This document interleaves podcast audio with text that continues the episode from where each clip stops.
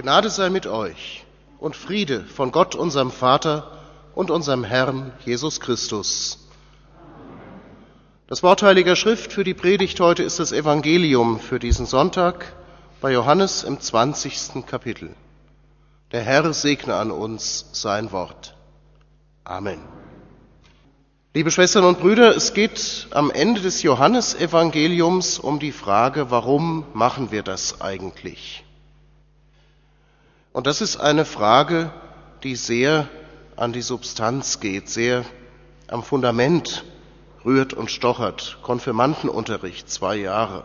Warum machen wir das eigentlich? Gottesdienst Sonntag vormittags. Warum eigentlich? Der ganze Betrieb in der Gemeinde, das ganze Leben überhaupt auch außerhalb des christlichen Miteinanders. Warum tun wir das eigentlich? Und da gibt's so relativ einfache und preiswerte Antworten drauf. Ähm, manchmal fragen mich meine Kinder, warum sie einen Urlaubstag dadurch verschandeln sollen, dass sie mit ihren Eltern auf einen hohen Berg zu Fuß gehen. Ich habe den Eindruck, dass andere Eltern das auch schon mal erlebt haben. Und da kann man ja fast buddhistisch antworten, dass der Weg eigentlich das Besondere und das Ziel sei. Und wenn die Kinder sportlich genug drauf sind, dann ertragen sie das vielleicht als Antwort. Oder man lobt am Ziel irgendeine Belohnung aus. Einmal ist das schiefgegangen. Meine Frau hat sicher damit gerechnet, dass oben am Berg eine Restauration sich findet, die Speiseeis im Überfluss feil bietet. Da war aber nichts, nur eine Station zur Wetterbeobachtung. Das kann man schlecht als Alternative anbieten. Beim Sport kann man das ertragen, dass es eigentlich um den Weg, um die Leistung, um das schöne Gefühl geht, hinterher miteinander unterwegs gewesen zu sein und es geschafft zu haben. Für den Lebensweg in der Nachfolge Jesu womöglich, für das christliche Dasein geht das schlecht. Die Frage nach dem Sinn und Zweck dessen, was wir tun, ist berechtigt und sie ist oft ein bisschen unangenehm für die, die sie gerade nicht gestellt haben, die meinen, wir müssten sie beantworten. Liebe Schwestern und Brüder, der Herr Jesus antwortet selbst. Im Johannesevangelium teilt er mit, wozu das Ganze gut sein soll. Ziemlich gegen Ende mit dem freundlichen Satz, damit ihr das Leben habt. Und wenn der Herr Jesus von Leben redet, dann meint er ein gelingendes Leben, ein erfülltes Leben. Ein Leben, das nicht so ein Dahinvegetieren ist, man steht halt wieder auf, weil es wieder Tag ist, große Lust hat man nicht zu dem, was man zu tun hätte, sondern ein Leben aus der Hand Gottes. Und vor allen Dingen ein bleibendes Leben. Ein Leben, das Grenzen überschreitet und überwindet. Ein Leben, das wirklich die Bezeichnung verdient. Die österliche Freudenzeit macht auf drei Gesichtspunkte aufmerksam, die zu diesem Leben gehören. Leben, das Gott für uns bereithält. Erstens, der Herr Jesus besucht seine Jünger und grüßt sie mit dem Satz, Friede sei mit euch. Friede gehört zum Leben dazu. Was ist Friede?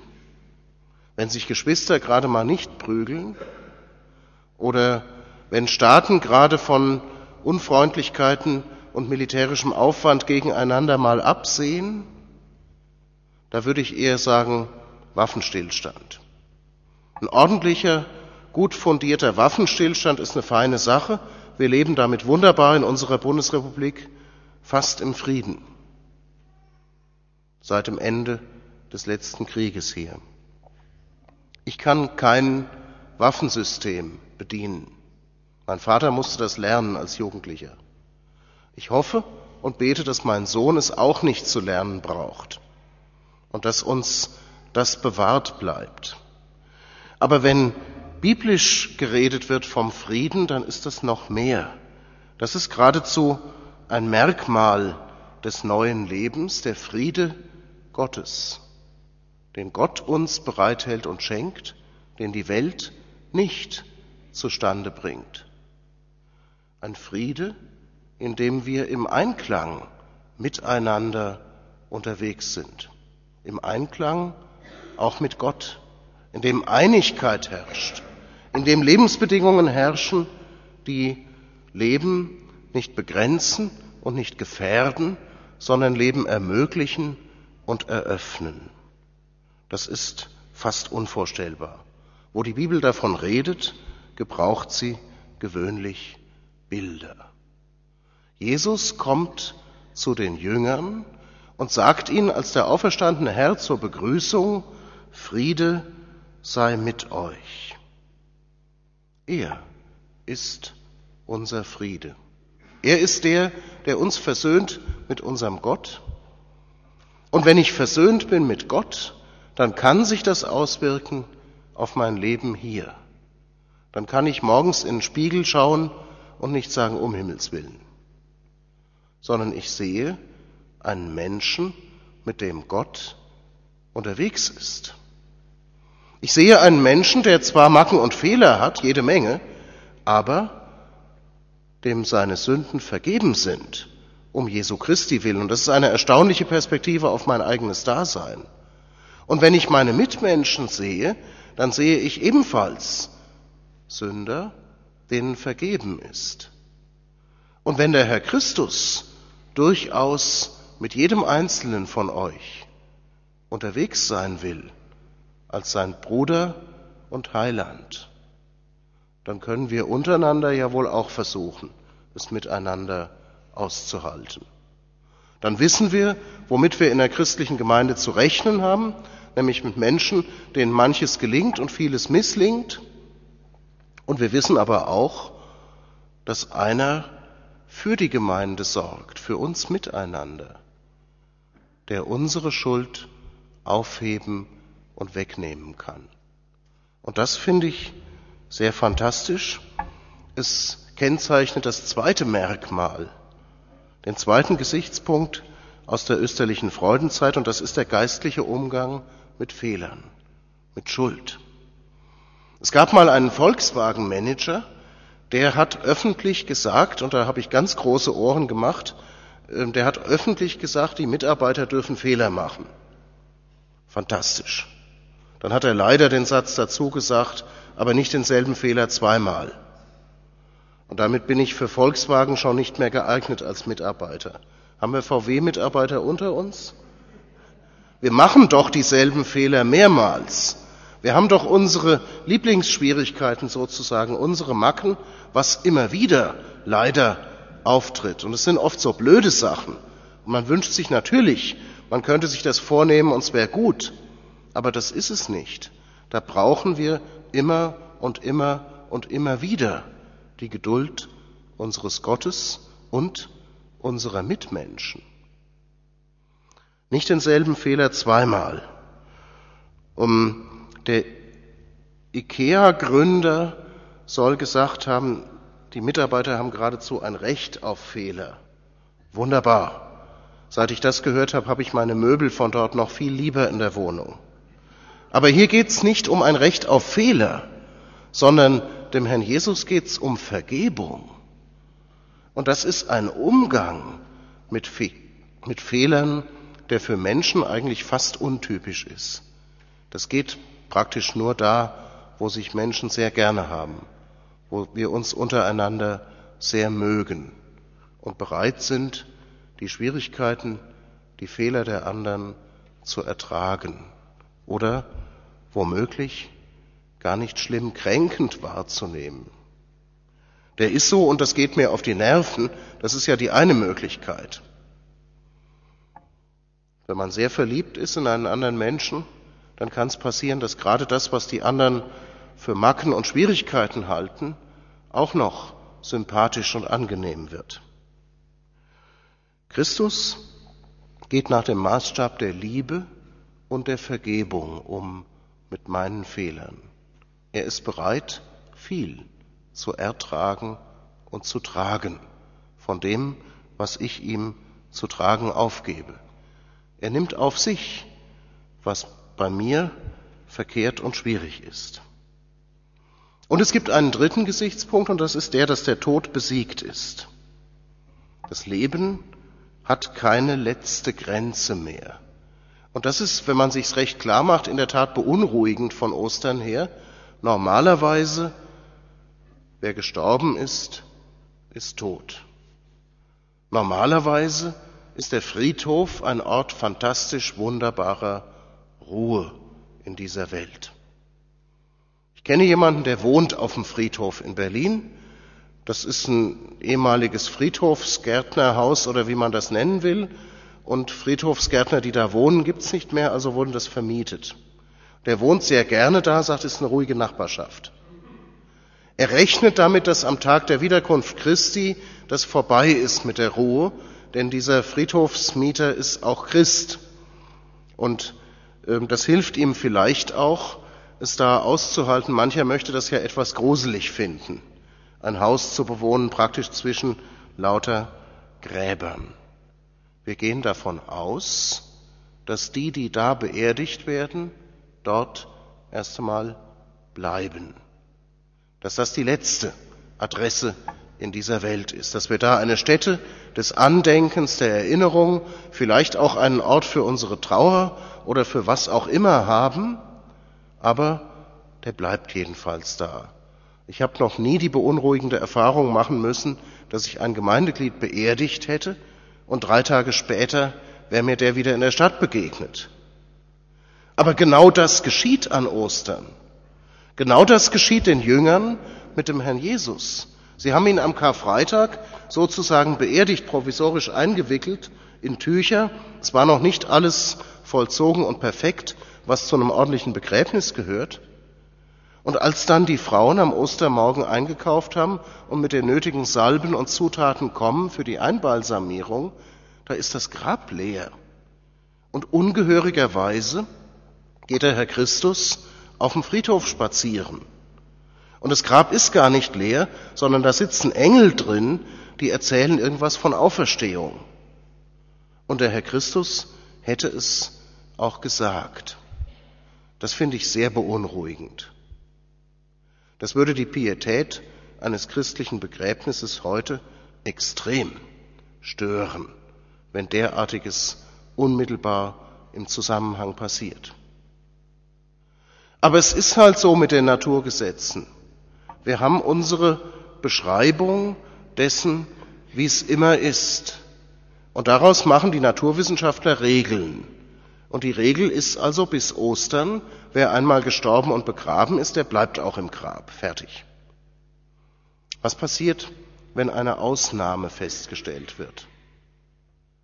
Wenn das Naturgesetz plötzlich einmal nicht mehr gilt, dann sind ordentliche Wissenschaftler sehr erfreut, weil sie dann nämlich die Aufgabe sehen, eine neue Beschreibung zu finden, die diesen Ausnahmefall auch einbezieht. Dann wird neu gegrübelt, dann sind neue Nobelpreise zu gewinnen und so weiter. Oder zumindest für einen Doktortitel müsste es reichen. Und wenn also die alte Regel vor Ostern war, es gibt einen Weg des Sterbens in den Tod und das ist nicht umkehrbar. Wenn das die beobachtbare Regel war und dann ist einer doch auferstanden und begegnet als Lebender, obwohl er tot war, den Freunden sozusagen von damals, dann heißt das, das ist wiederholbar. Alle anderen können das auch erfahren und diesen Weg auch aus dem Tod ins Leben weitergehen. Und seitdem beerdige ich noch viel lieber, weil ich bei jeder Beerdigung mir vorstellen darf, wir sehen uns wieder. Und zwar nicht auf dem Friedhof, sondern wir sehen uns wieder im Leben der Auferstehung. Denn mir eröffnet mein Heiland Jesus Christus durch Leben und Sterben hindurch einen neuen Weg zum Leben der Auferstehung in seiner Herrlichkeit, wohin er voraus ist. Und ich glaube, und bin gewiss, dass diesen Weg viele schon gegangen sind, von denen wir uns hier verabschieden mussten. Und da ist dann völlig klar, was wir auf dem Friedhof feiern, nämlich Ostern. Das ist für manche, besonders auf dem Land, eine Zumutung, wenn der Pfarrer in der gleichen Aufmachung erscheint wie in der Osternacht, also weißer Talar, weiße Stola mit ordentlich Gold drauf und A und O oder irgend sowas, was auf die Ewigkeit hinweist. Haben Sie keinen schwarzen Talar? Wird dann manchmal gefragt. Nee, habe ich leider nicht. Also jedenfalls nicht dafür. Oder höchstens ausnahmsweise. Oder nur, wenn ich dafür ganz deutlich sagen darf, was wir hier zu feiern haben mit einem Gottesdienst, das ist der Sieg des Lebens über den Tod. Auch wenn es in dieser Welt manchmal ganz anders aussieht. Auch unter scheinbar ganz umgekehrten Vorzeichen. Auch wenn wir sehr traurig sind über das, was wir persönlich erleben und erfahren oder was uns so die Nachrichten Tag für Tag ins Haus liefern. Das Leben hat den Tod besiegt. Christus ist auferstanden. Er ist wahrhaftig auferstanden und deshalb werden wir auch auferstehen. Der Weg geht weiter zur ewigen Seligkeit. Dazu, dass wir bleibend aufgehoben sind bei unserem Gott. Und dann geht es in unserem Sonntagsevangelium um die Frage, wie wir das kriegen. Und da ist die Rede vom Glauben und von dem einen Jünger, der sprichwörtlich es sogar bis in den Duden geschafft hat, deutsche Rechtschreibung und so weiter, der ungläubige Thomas. Wir kriegen das in dem Glauben, dass Jesus der Christus ist, der Sohn Gottes, dass er uns das schenkt, dass er als unser Heiland lebendig bei uns ist. Heißt einer Thomas hier? Das war statistisch beinahe unwahrscheinlich. Ähm, der ungläubige Thomas, das ist natürlich Unfug. Das müsste heißen der gläubige Thomas. Wisst ihr, was das Beste an Luthers Werken ist? Also komplette Gesamtausgabe. Weimaraner, äh, mein Vater hat sich das irgendwann gekauft, ich werde es irgendwann erben. Ähm, das füllt also ein Wohnzimmerregal ganz schön. Äh, da braucht man wenig andere Bücher, aber die, die sowas haben, haben meistens noch mehr andere. Ähm, wisst ihr, was das Beste an Luthers Werken ist? So als kleine Frucht vom Lutherjahr letztes Jahr? Die Leute haben zu Luthers Lebzeiten mal eine Gesamtausgabe seiner bis dahin geschriebenen Werke machen wollen. Und das fand er nicht so prickelnd und meinte, das könne man doch lassen. Also zwei Sachen fände er ganz ordentlich. Das eine ist die sehr komplizierte Schrift von der babylonischen Gefangenschaft der Kirche, das vergessen wir gleich wieder. Das andere ist der Katechismus. Und das Beste und das Kernstück am Katechismus ist wohl die Auslegung des zweiten Glaubensartikels. Ich glaube, dass Jesus Christus Bitte? Ja, wahrhaftiger Gott, ich sehe, Sie haben eine Vorstellung. Ich kürze das ab. Ich glaube, dass Jesus Christus mein Herr ist. Und da steckt in der Erläuterung, wer Jesus Christus ist, die Gottheit und die Menschheit Christi drin. Wo hat Luther das her? Das hat er sich nicht selber ausgedacht, sondern er hat's vom ungläubigen Thomas, also vom gläubigen Thomas, wie wir ihn bitte in Übereinkunft ab jetzt nennen werden. Von Thomas, der imstande ist, zu Jesus zu sagen, mein Herr und mein Gott.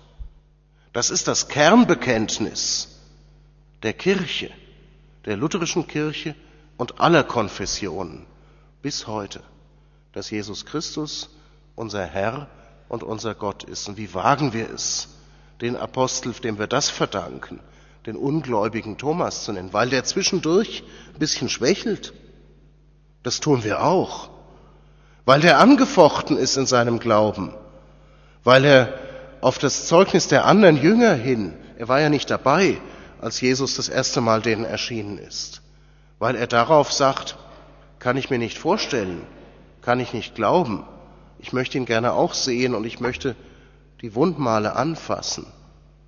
Und dann kommt Jesus und erscheint diesem Thomas genau, wie der es sich gewünscht hat.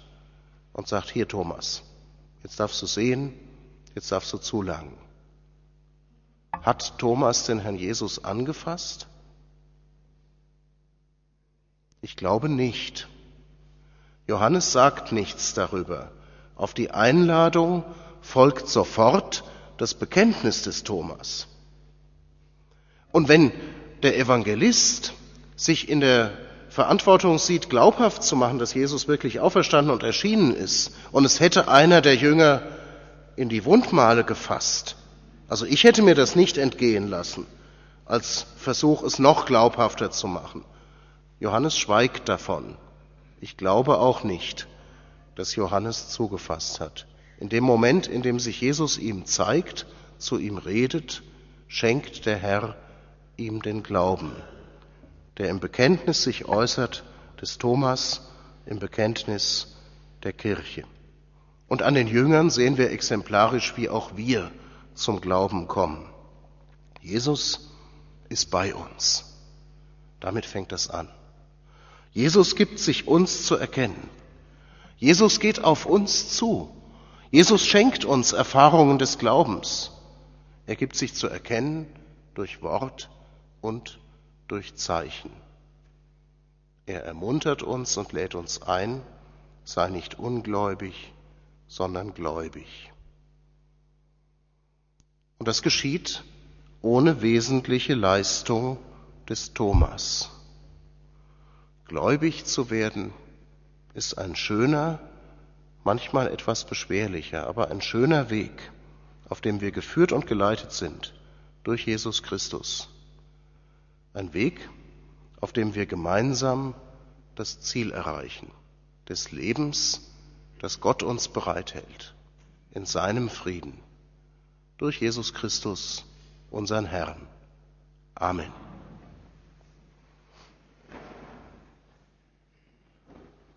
Der Friede Gottes, der höher ist als alle Vernunft, bewahre eure Herzen und Sinne in Christus Jesus, unserem Herrn.